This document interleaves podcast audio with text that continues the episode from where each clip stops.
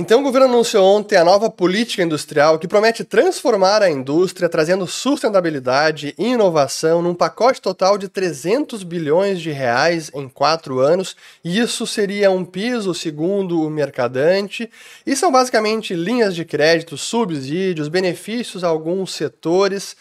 E honestamente, a gente tem uma sensação de déjà vu ao assistir é, o anúncio do programa porque nos remete a um passado não tão distante da famigerada nova matriz econômica que deu no que deu, a profunda recessão brasileira de 2014 a 2016. Então vale se questionar se nós não estaríamos reprisando políticas fracassadas que já não deram certo mais uma vez. Então vamos analisar primeiro aqui o próprio anúncio do programa, porque é interessante. Eu acelerei ele, então vai ser bem rapidinho. Então vai ser uma espécie de react aqui ao anúncio. Então vamos lá.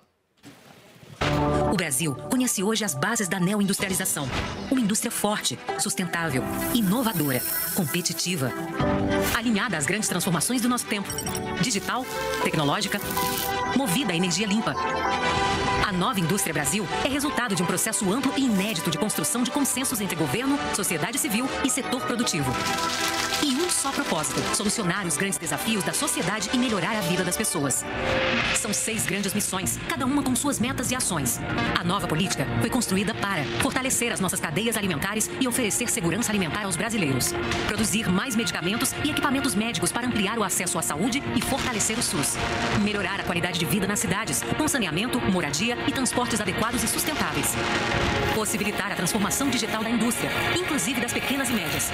Promover a indústria verde, com melhor uso da nossa biodiversidade e redução da emissão de poluentes. Desenvolver tecnologias para fortalecer nossa soberania e defesa nacionais. O caminho para atingir essas metas está traçado. O estímulo a áreas estratégicas será feito por meio de diferentes instrumentos, então, como a gente pode ver, são vários objetivos, muitos que são positivos, seriam benéficos para a sociedade e a economia brasileira. É um plano ambicioso.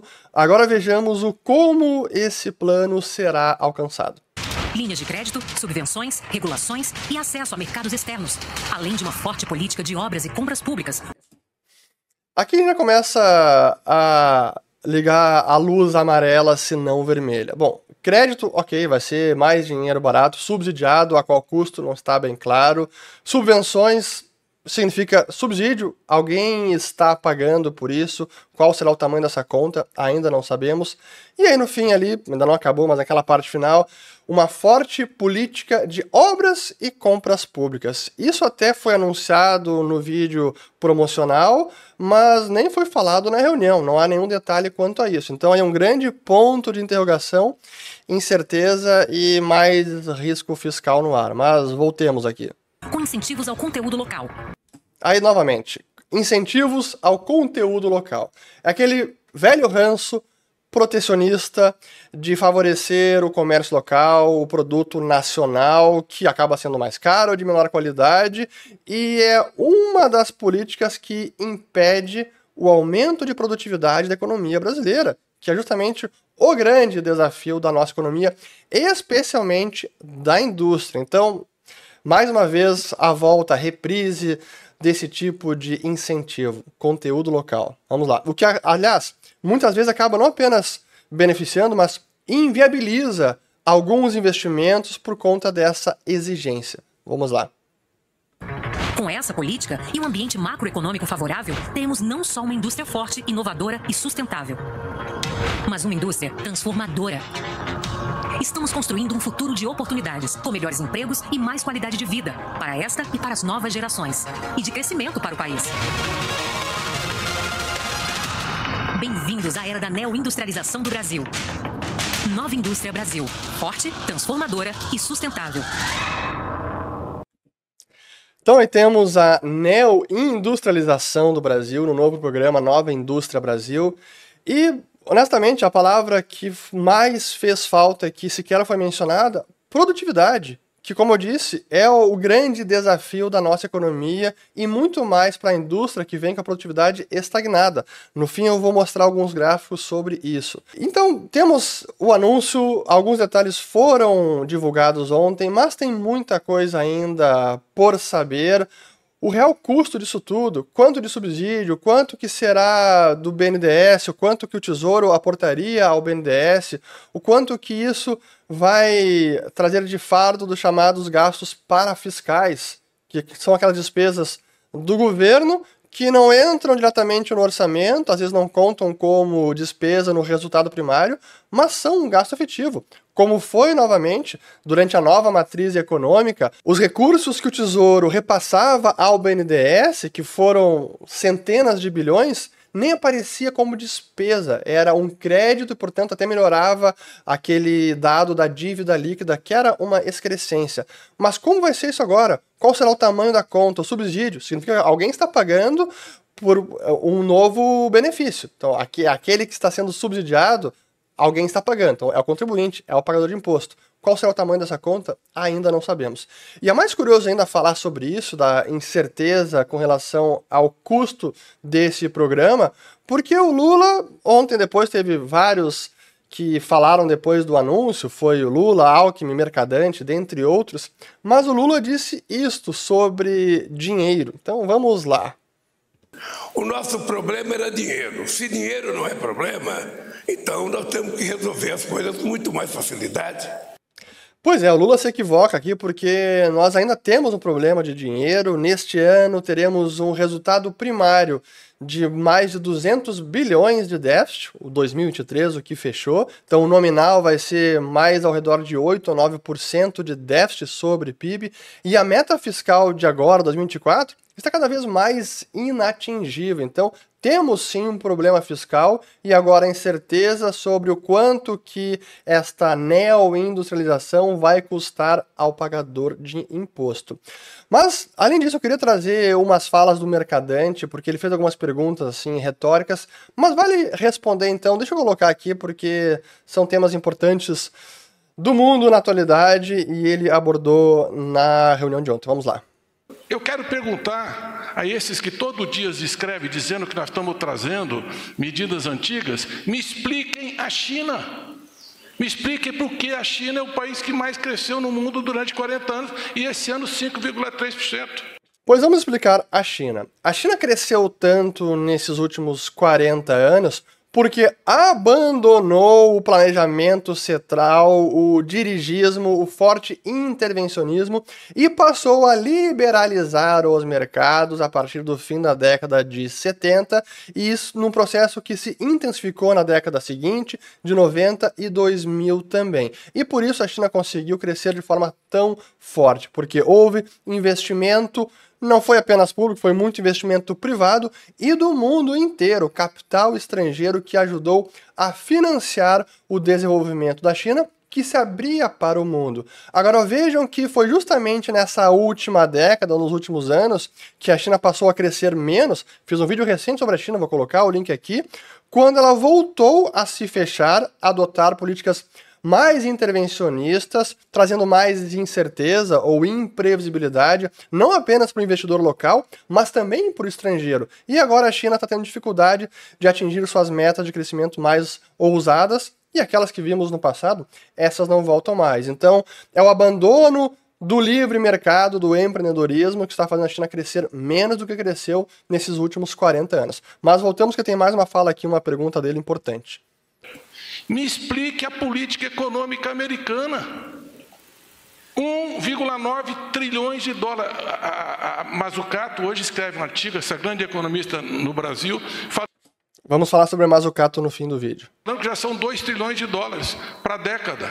Subsídio, incentivo, investimento público atraindo empresas, inclusive empresas brasileiras que estão indo para lá por esses subsídios, que recebe na frente em dinheiro do tesouro. A mesma coisa acontecendo na União Europeia. Então...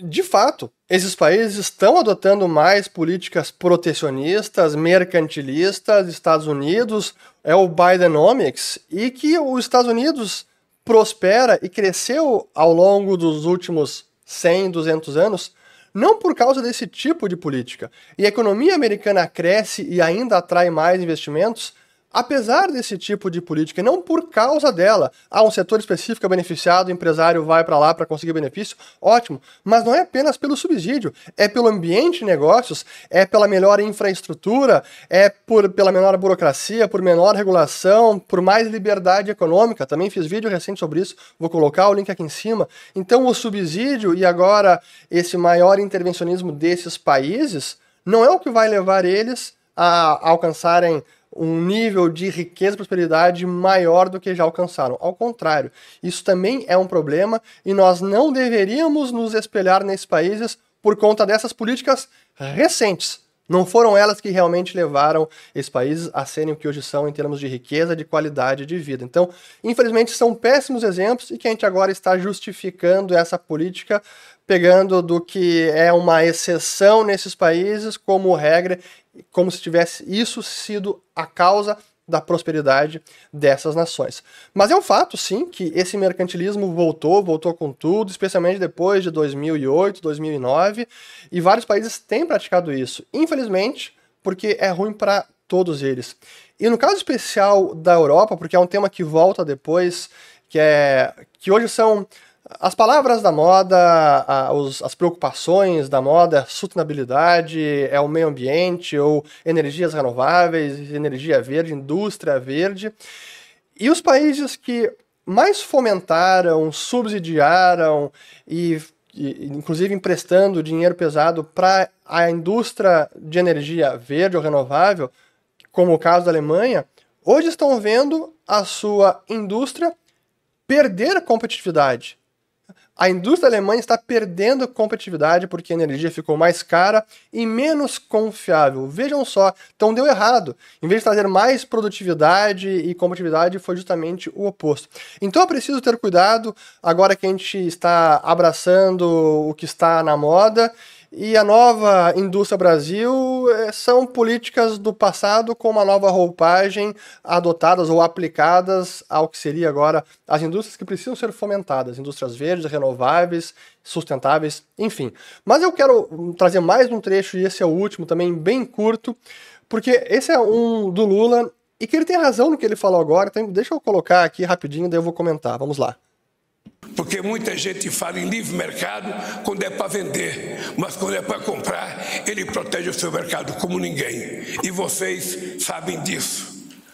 Aqui ele está repleto de razão, porque há uma enorme hipocrisia, especialmente nos países desenvolvidos, que em tese estão pregando o livre mercado, mas é um livre mercado mais ou menos, ou muito menos do que já foi no passado.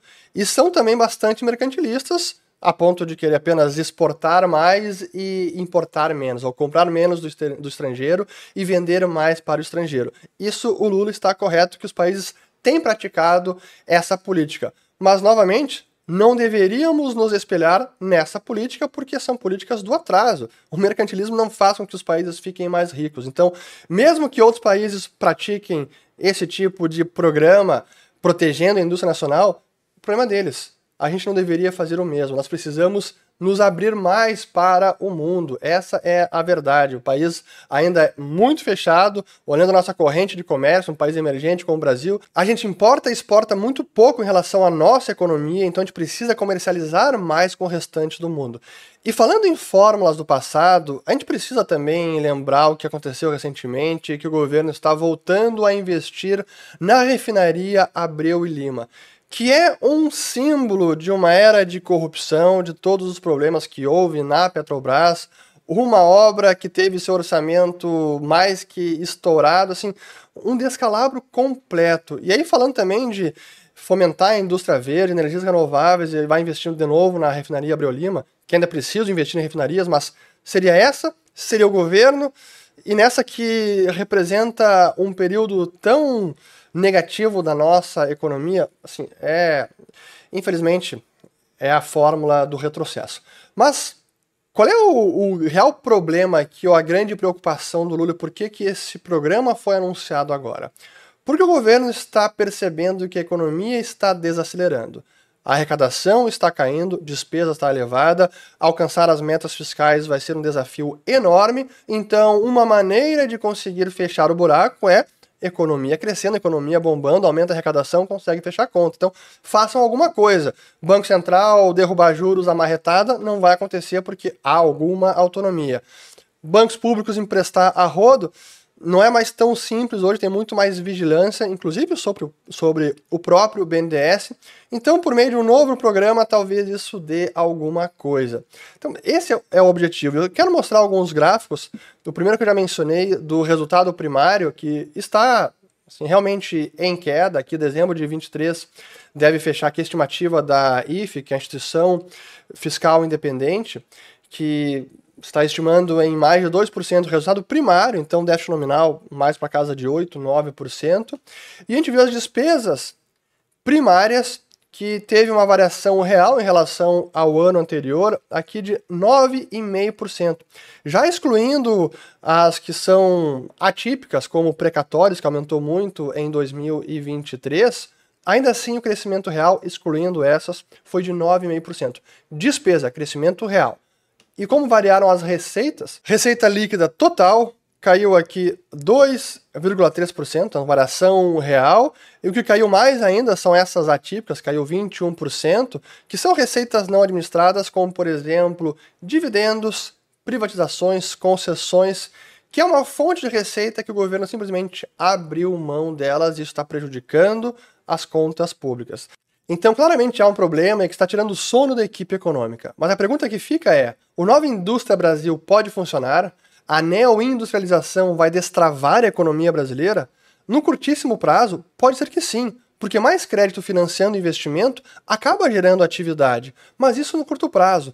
Porém, um programa da forma como esse foi desenhado, uma política industrial com esses vícios protecionistas e intervencionistas, não está atacando o grande problema da economia brasileira, que é a produtividade estagnada ou até em queda, como é o caso da indústria. Eu relembro uma tabela que eu já mostrei em vídeos anteriores, aqui produzida pela FGV, que mostra a produtividade da indústria brasileira de 95 a 2021, uma queda anual de 0,2%, e a indústria da transformação, queda de 0,7%. Então a indústria brasileira e a economia brasileira está estagnada, à exceção do agronegócio, que segue subindo nesse período. E comparando o Brasil também com outros países emergentes, baixa renda ou renda alta e média, vejam só, linha vermelha, linha preta e linha cinza clara, que são os países de alta renda, de renda média e de renda baixa. Todos seguiram crescendo nesse período, mas o Brasil e a América Latina praticamente estagnado na última década, nos últimos 12 anos. Então, realmente é um problema que não está sendo solucionado pelo Nova Indústria Brasil. Então, não está colocando a economia brasileira no caminho de crescimento sustentável a ponto de nos tornarmos uma nação rica ou de renda mais alta. E, curiosamente, este novo pacote de estímulo pontual de crescimento me lembra de um pacote também de estímulo da época da Dilma, lá em agosto de 2012, que até acabou sendo matéria de capa da revista Veja, que foi chamado de choque de capitalismo. Não tinha nada de capitalismo, era muito intervencionismo, mas alguns dos programas neste grande plano eram mais concessões, melhorar a infraestrutura brasileira, atrair capital, seja local, seja estrangeiro, para melhorar a nossa infra. Só que, pelos vícios intervencionistas, o que aconteceu? A equipe econômica decidiu tabelar a taxa de retorno. E isso simplesmente afugentou todo tipo de investidor que percebeu que, opa, eu não vou correr esse risco se o meu retorno vai ser controlado, teremos um teto não vale a pena e acabou fracassando, e esse estímulo em específico acabou não funcionando. Mas foi um momento, 2012, que a economia brasileira estava fraquejando, havia uma queda, uma forte desaceleração da atividade econômica, conseguiram por algum momento, com mais crédito, muito subsidiado pelo BNDES, turbinar a economia e que levou até 2013, mas depois de 2014 veio a forte recessão daquele ano. Para trazer mais um último comentário, que é a economista que foi citada, Mariana Mazzucato, economista italiana, e que está servindo como a fundação intelectual deste novo plano, porque ela já escreveu alguns livros sobre o assunto, ela defende mais a presença do Estado, e inclusive escreveu um livro chamado O Estado Empreendedor, desmascarando o mito do setor público e do setor privado. Eu não vou fazer uma análise do livro, até porque eu não li este livro, mas apenas o título em si é um oxímoro, porque o Estado não empreende, o Estado não pode ser empreendedor. Apenas a iniciativa privada, o empreendedor que realmente coloca o seu capital a risco e colhe os frutos, ônus ou bônus, se der certo ou se der errado, e ele está correndo o risco. O Estado não coloca o próprio capital, ele pega o capital do pagador de imposto para investir onde ele acha que deve investir, mas se der errado, quem paga a conta é o pagador de imposto. Então, o Estado empreendedor é uma confusão de termos, mas ela está sendo agora usada como justificativa teórica para o novo programa do governo, que, como eu já falei, é mais do mesmo, agora com nova roupagem. E, inclusive, em termos de montante total, os 300 bilhões, nem é tanto assim se compararmos com o que tivemos na nova matriz econômica. O BNDES desembolsou no período de 2009 a 2014, cerca de 800 bilhões de reais ajustados ao real de hoje. Então, 300 bilhões não seria tanta coisa assim. E, infelizmente, não vai resolver o grande desafio da nossa economia, que é a produtividade estagnada. Para isso, precisa mudar o ambiente de negócios, melhorar nossa infraestrutura, reduzir o tamanho do governo, o tamanho do seu gasto público para que a gente realmente tenha não apenas uma reforma tributária, mas uma queda na carga tributária. Espero que gostado desse vídeo, compartilhem, se inscrevam no canal, ativem o sininho e vou colocar esses vídeos sobre a produtividade brasileira e mais um outro sobre o grande desafio da nossa economia. Volto no próximo. Valeu!